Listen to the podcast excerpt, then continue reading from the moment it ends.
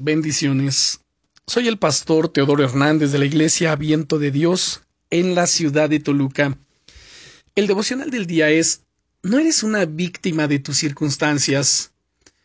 Déjame que te pregunte, ¿te sientes en ocasiones a merced de las circunstancias? ¿Como si no tuvieses ningún poder sobre las cosas que están ocurriendo en tu vida? Es una sensación muy común y muy frustrante sobre todo cuando nos toca pasar por etapas difíciles. Dios conoce perfectamente tu corazón, y aunque quizá ahora te sientas débil o sin escapatoria posible, la verdad es que Él te, Él te ha creado con un espíritu lleno de poder. La Biblia lo expresa así, en la segunda carta a Timoteo, capítulo 1 y versículo 7, porque no nos ha dado Dios espíritu de cobardía, sino de poder, de amor y de dominio propio. El Espíritu de Dios nos hace más semejantes a Dios. Es por eso que a través de su Espíritu podemos conectarnos a una fuente de poder, de amor y de dominio propio que son inimaginables para nuestra mente humana, pero que son totalmente posibles para Dios. Dios no te ha creado para que seas una víctima de tus circunstancias.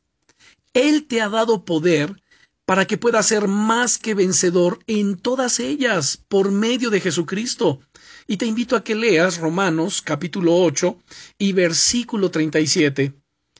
A lo largo de estos días voy a profundizar más acerca del poder que Dios ha preparado para ti y voy a compartir claves que he ido aprendiendo a lo largo de mi caminar con Jesús. Creo que te serán útiles a la hora de empezar a experimentar el poder de Dios en tu día a día Mientras tanto, piensa en esto. ¿Cómo crees que sería tu vida si pudieses experimentar el poder de Dios a menudo?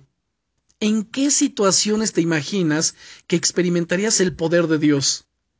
Invierte un minuto a pensar en ello, mientras le das gracias al Señor por lo que va a hacer en tu vida. Oremos. Señor, gracias por el poder que tenemos en el nombre de Jesús. Gracias porque has vencido a las tinieblas y a la muerte y nos permites participar de tu victoria también a nosotros.